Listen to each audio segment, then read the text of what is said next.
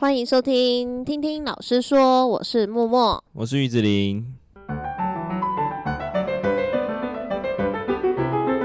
好，今天的周五闲聊时间呢，要来跟大家分享一部日剧，它时间点算有一点久，它在二零零五年的时候，它是日剧还是日剧？它是一部日剧。那呃，为什么我们要 选年代这么久远的影片呢？其实是因为它跟教育还蛮相关的。它的片名叫做《女王的教室》，不知道听众们有没有听过，有没有，或是有没有看过？那在这一部影集里面呢，它有一个非常鲜明的导师的一个角色，他 always 都是板着一张脸，然后都是穿黑色的套装，就给学生一种很难以亲近的感觉。那他算是到这个班级去，应该是后母班嘛？他是后母班去接这个导师的位置，那对他们班就非常非常的严厉，而且有一些很特别的管教方式。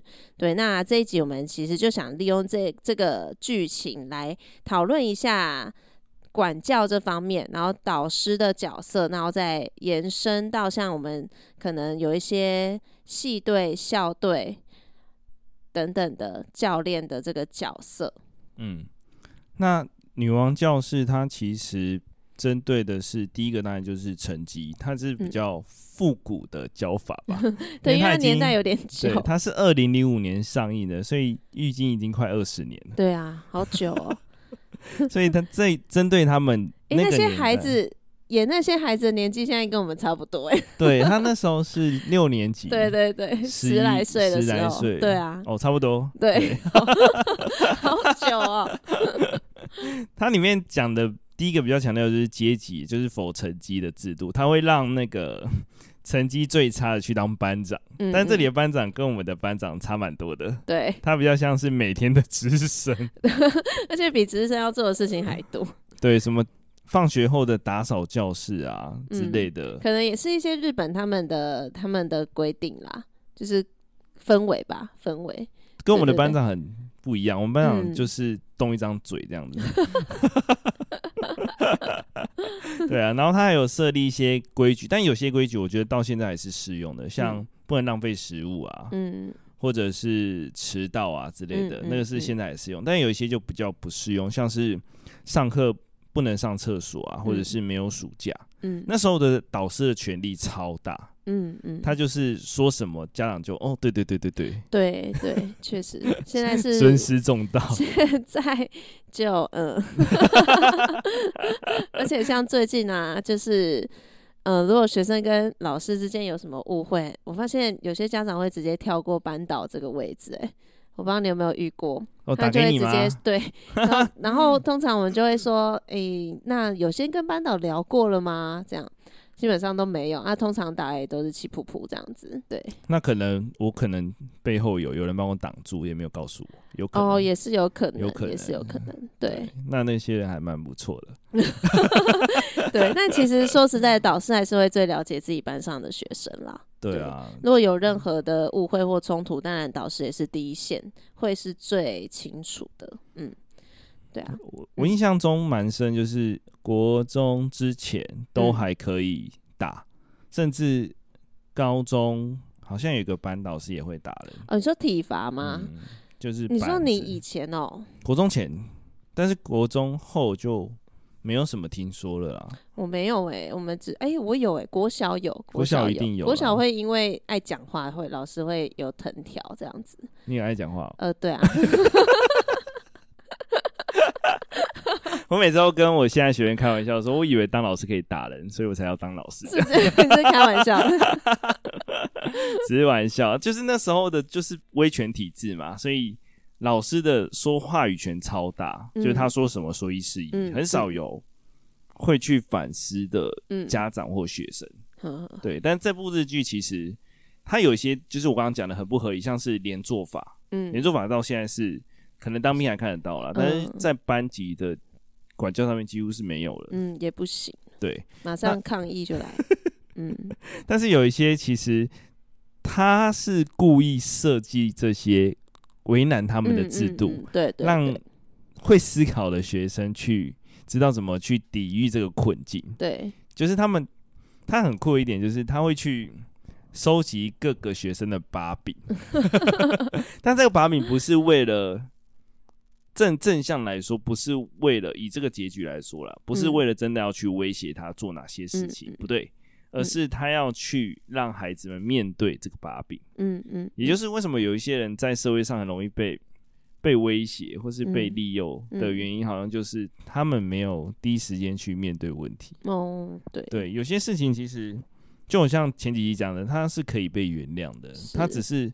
你这个人在那个当下选择错误的方式嘛？但你回过头来，你还是可以为这个错误方式做弥补。这就是甚至被关啊，甚至被罚钱，都是可以去做。嗯、那回归社会之后，我们还是要接纳他，因为他已经承受完他该有的处罚。对对，除非他做这件事情，可能是因为他的心理上问题。嗯、那我们要做的，应该就会是心理辅导，或者是精神病院的管制。嗯，应该要做这件事情，对啊，对对对，那。他就是要让学生们去思考说，如果我现在面对了，在他还没有蹦出来，嗯、事情为了圆谎选择更多谎言的时候，嗯，嗯你只要面对他，其实就可以解决这件事情。他要让学生理解到这件事情。对，这就跟我们在蛮前面的集数讲到的一集是文林银行那一集。嗯嗯，对对，就是学校其实就是相对很安全的地方，你犯错都会。有可以弥补的方式，跟老师去做适当的辅导，对，所以在校园里面，当你遇到事情的时候，其实犯错反而是可以让你有机会去弥补跟成长的部分。这应该也是这个剧情里面他很想要强调的一个点吧。价值观吧，嗯，我认为价值观的建立其实是，嗯，现代社会是需要积聚的，就像每次讲的交通就是。如果小时候就知道要遵守交通，那、嗯啊、你就不会想说，我就停一下就好了。嗯、我现在很常看到就是 社群的、啊，就是偶尔打开的时候会看到，他就贴了一张他被拍的罚单这样子，哦、对对对 然后就开始怨对说，为什么我停下来要拍？可是他就是不能停的地方啊，嗯、他会这样设置，一定有他的道理。对对对，反而去责骂那些。想讨拍，对，这个时候就会觉得，嗯，你的价值观是不是怪怪的？或者是你超速被拍，那 他就是这个地方会设置竖线，一定有他的道理啊。我个人可是被拍过两次，这是该怪谁呢？不知道，而且每次都，哎、欸、哎、欸，怎么会有这张？应该是没有面对问题吧？有啊，之后就蛮小心的。我有被抓过哦，一次机车是待转哦，因为我我每次都是这样跟着前车走哦，对。对，但是超哦超速也有可能啊，有时候超速可能真的会没注意到啦。对啊，但我觉得有两种，就是在那个路段完全不熟悉的时候，你你的违规是当然，但就受罚没关系啊。我是面对，就面对面对搅碎 面对他。但是像那种刻意开快车，然后又嫌或逼车啊这种，对，或者是嫌这个路段真的太慢，他已经开很多次，然后每次都要故意超速，这种就对啊，这种就价值观真的就有些问题。还蛮好笑的，但是我觉得女王教室的这个导师啊，嗯，他真的是把自己当做全班的敌人，嗯嗯，就是我们前一集不是有讲共同的敌人？对，怎么了？你有得到一些共鸣是不是？对，他就是把自己设置为共同敌人，有那边没有？没有，我说女王教室啊，你说同事吗？同事可能也故意的吧？应该没有。好好笑，他应该就觉得反正我有领到钱，挡一下也没关系吧？你说的是我说的那个吗？应该是吧。好，赶快回来，赶快回来。好，那那我觉得很伟大的点就是，他把自己设计为这样的话，其实他是有计划性的，他是想要让这群学生对对对。去面临到困境的时候，会去思考去怎么解决它，嗯，而不是一味的跟着制度走，嗯。但他设置完之后，其实他最后还是蛮感动，就是他有回到他，他是被革职嘛，对，还有回到教室的时候，其实全班还是会去找他，因为大家到最后有发现，老师是故意的，嗯、对，对、啊，最后有明白老师的苦心这样子。因为他做这件事，他其实做了超多的前置作业跟功课。嗯，他不止在班上树立为敌人，他在整个校园都把自己树立为敌人吧？就是他，他就很坚持自己要做的事情，嗯、原则很明确，让很多其他老师也不是很能谅解。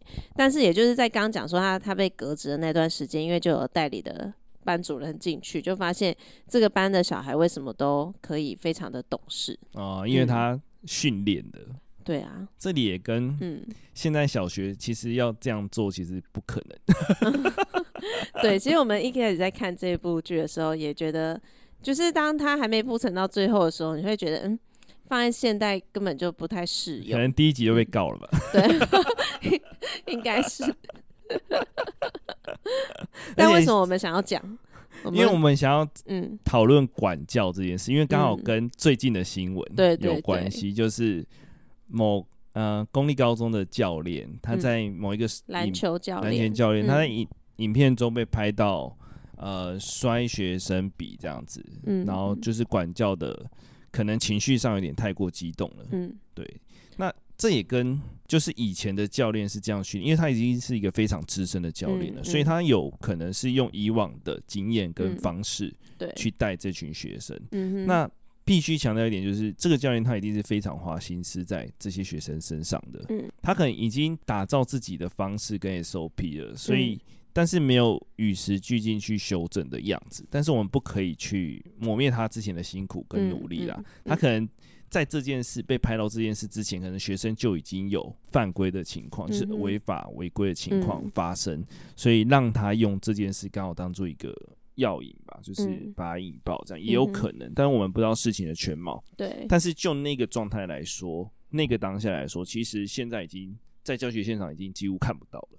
嗯，对 我必须要说，没错，就是不能太过情绪化。对，这就是我们前几集教小孩子温柔而坚定，但怎么可能温柔的下来？就是总有一些白目。对啊，但是那个学生。做的在那个当下对教练做的事情，我是觉得蛮勇敢，就是他敢说出自己的想法，这样子，这也是有可能是因为他训练的关系，嗯，有可能是他觉得信任度够吧，我觉得，对对对对我们可能看到只是表表面，对，对、啊、我们可能只是想说他怎么会摔东西，但这件事、嗯、摔东西是错的没错，但是我们要把它分开来看，就是他们彼此之间可能有一定有默契在的，就是他之前可能可以这样对他的教练，或者他觉得这个教练。不会怎样，嗯，这教练不会因为他这句话而让他失去了其他可能比赛的上场时间。嗯，他觉得教练是值得让他去做这件事情，让他说出自己的想法。嗯，这也就是为什么我们今天要讨论这个原因，就是在管教的现场啊，你到底要让你的孩子，就是学生们，有勇气说出。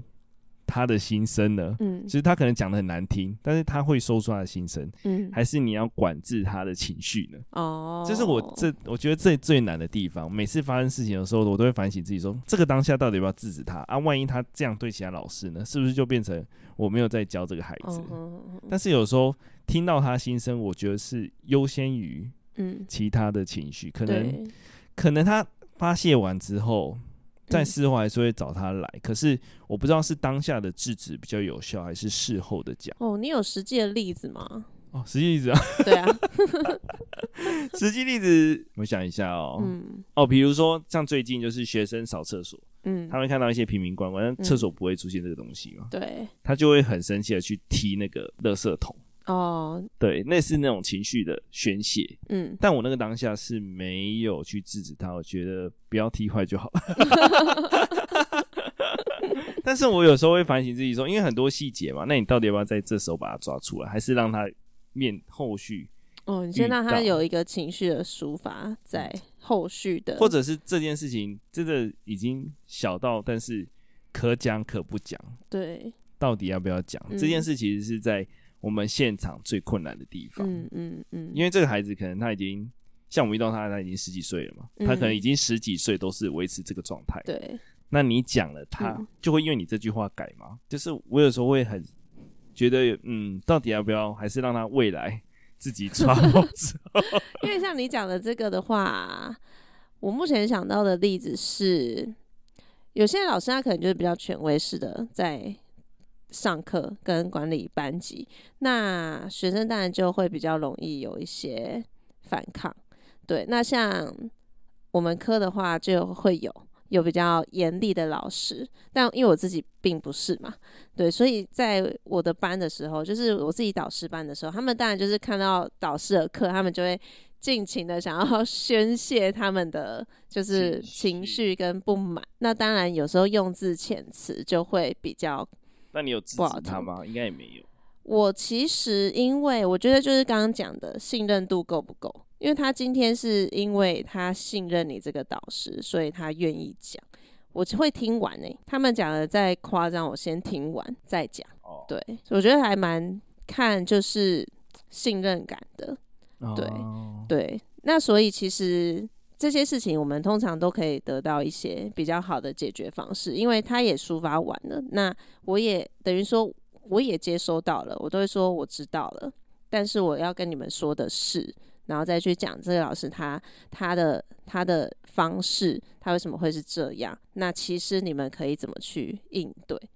对，所以最后其实都还蛮能相安无事的啦。我自己班上的话，嗯，但我觉得应该说导师班才会做这件事情，对对对，但乐课班我就不会。我也是，乐课班会直接叫你的名字，但我之后想说算了，没关系吧。但是其他老师没办法接受。对对对对对，这个也有，这个也是可能也是世代。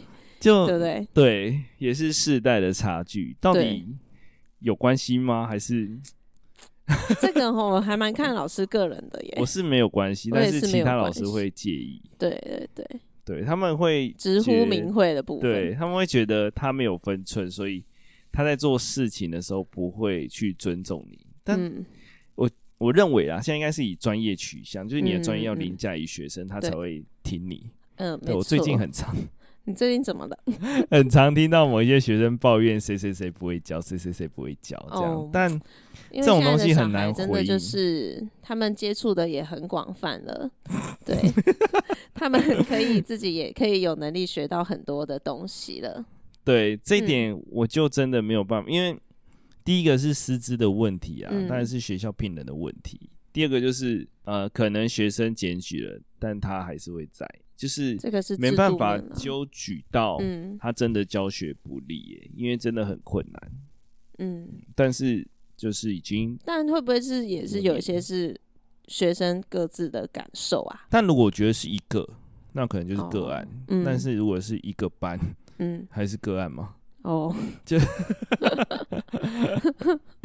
我那天听到，就是我那时候我分享给你最呛的那个嘛。哦，对啊，如果是。如果换别人教，会有更多的好的学校的学生毕业嘛？Oh. 对啊，我已经比较委婉了哦。OK，这一点我觉得那个学生是一个非常非常不会在大庭广众下发言的孩子。嗯嗯，就代表了这孩子已经累积一段时间的压力，oh. 或者是他他真心觉得不行。嗯，但我事后有再去询问他说有没有是因为你跟这个老师有过冲突有过节这样子，嗯、但就我所知好像也没有。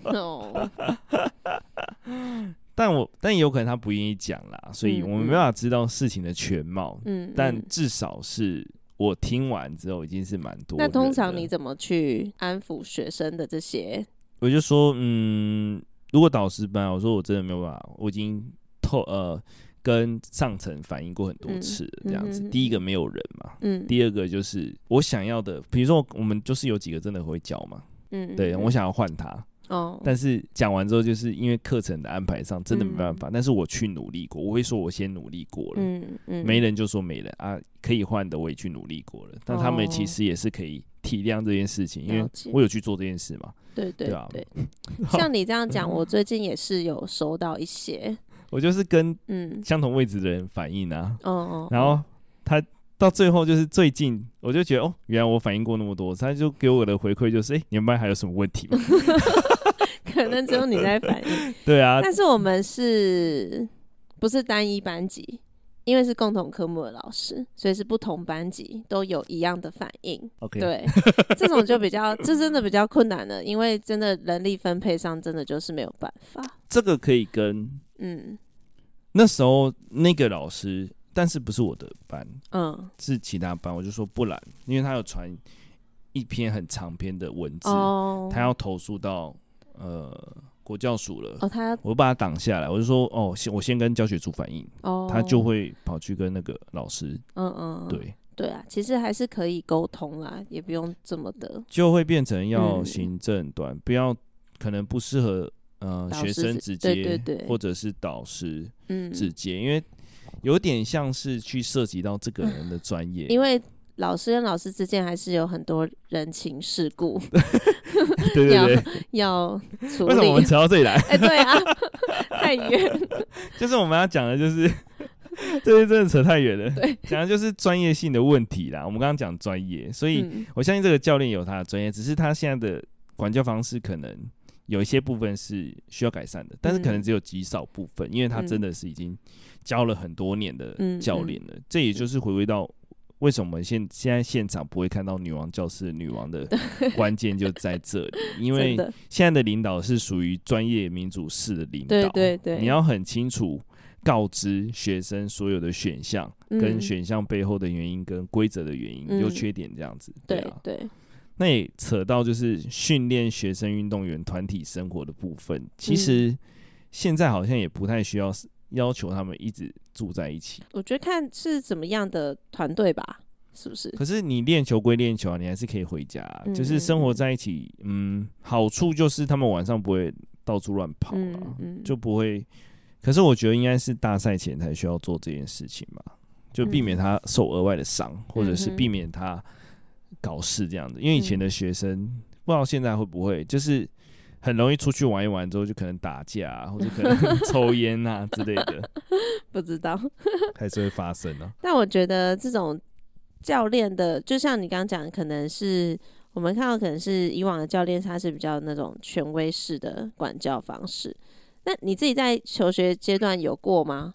我没有遇到教练啊，哦、我是没有没有体育方面的教练，可是有一些音乐方面的，就是那种团队，比方说合唱团啊，或是那个子弟团乐队这样。你要分享一下吧。嗯，我觉得那个过程训练过程真的是很辛苦，对，训练的过程，因为尤其是在比赛前，就是几乎每天都要去练习，然后老师也会变得很凶。就是唱错、吹错，就是全部重来，就每天一直反复。对，但是他确实是培养团队向心力最快的那个感觉。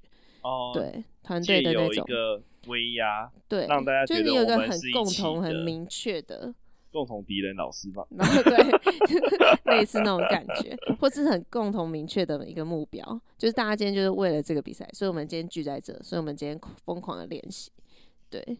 那种团体的感觉，其实我觉得在国小阶段，如果有这样的经验的话，其实回想起来也还蛮不错的。对，但是人生还蛮少数会有这么大一群，然后就是去做一个大型的比赛。那你有什么趣事吗？有趣，就是练合唱团的时候练到真的超累的，就整天一直唱。虽然老师他还是人很好，都会煮彭大海给我们喝，但是我就是太累，我就会用对嘴的。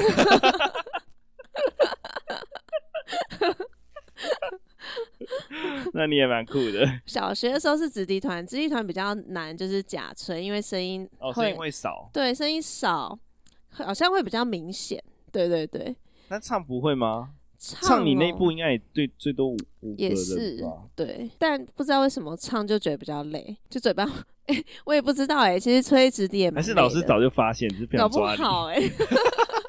所以有时候看一些明星，我就会仔细去看，哎、欸，他到底有没有对嘴？因为很想知道说对嘴明不明显，这样。那时候小时候的时候，哎、欸，真的哎、啊，明星对嘴真的还蛮偶尔啦，偶尔对嘴一下，搞不好其他人也会，所以老师就觉得，哎、欸，好像是正常。偶尔第一步少一点声音，偶尔第二步少一点声音。那我想到一个笑话，我那时候真的觉得很很好笑，就是我们一群。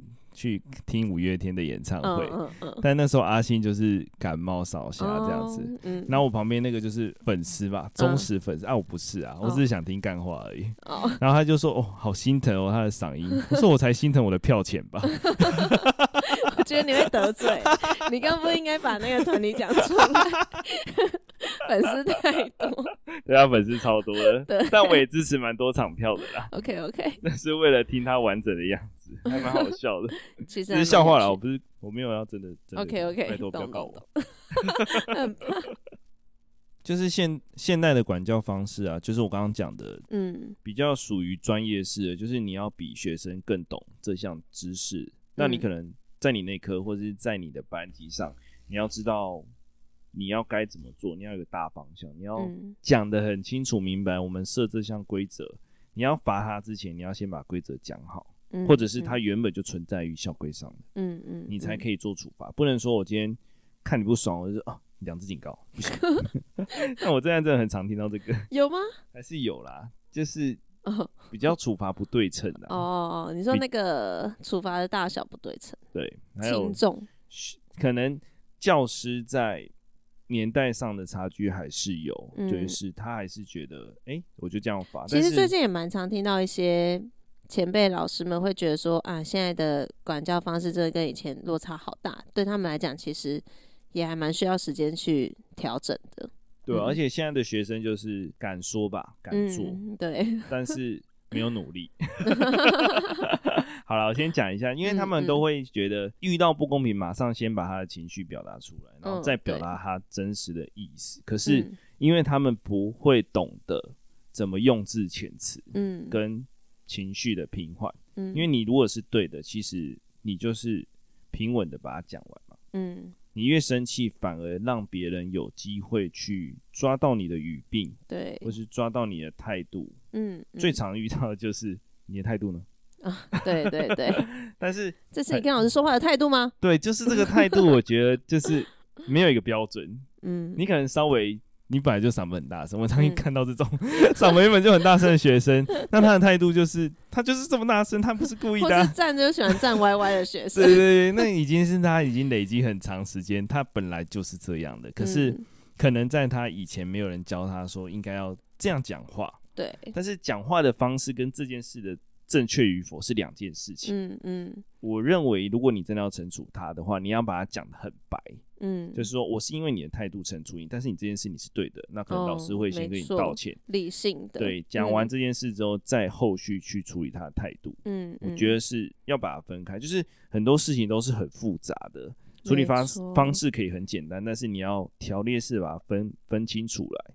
就像如果那有一个教练在当场，如果他没有摔笔，或者是他他可能在讲话方式是很平缓的，可能也不会有这件事发生。嗯嗯。但是也跟运动员的习性有关，运动员就比较需要爆发型的，所以有可能他们的情绪波动本来也会比较大，嗯，而且他们的计分是当当下的那种感觉，对，所以他他可能可以很激动，爆棚，所以有可能教练是因为要配合学生的激动，嗯哼，去。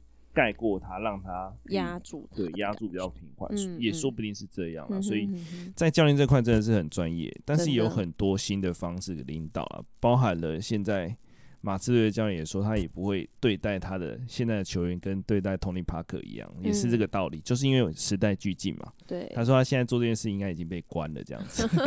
确实，就是人也要去学习，有可能你可以学习到。大家都很冷静的打这场球，但我觉得很难啦，真的很难啦，很难。就是除非网对网边的，可能就有稍微机会，嗯嗯、但是这是一个可能刺激他也是个方式，嗯、可能因为学生运动员本来要学的东西就超多，真的，所以你不能因为这场球教练这样就去否定教练这整个人，嗯嗯，而是。要看清这个事情的原貌，所以我觉得应该还是要去访问好教练，说，哎、欸，那之后的处置或是什么的。嗯、如果你很想知道这件事的话，嗯、对啊，所以现在关键没有没有了，嗯，对啊，应该就是教练可能回复也是蛮冷淡的吧。哦，对啊，我没有看到后续的报道了，嗯嗯，所以我们现在现场的教师，其实这集是要给教师的，就是你不能用以前。老师怎么对待我们方式去对待你的学生？嗯，因为我们以前是被打过来的嘛 现在连碰都不能碰还打嘞。国中以前，嗯，对啊，所以要建立他的价值观，又不能打，又变成一个新型。像现在补习班也不行了嘛，以前我们国中补习班还会有几分打几下这样，不行。对啊，嗯，所以现在几乎完全就是不一样的做法，完全都不行了。所以你要有一个自己的教学模式跟。最难的最难的其实是教孩子们价值观，我我认为。还有你刚刚讲的就是说话的方式，这个这个也是得从小教起。礼貌。对。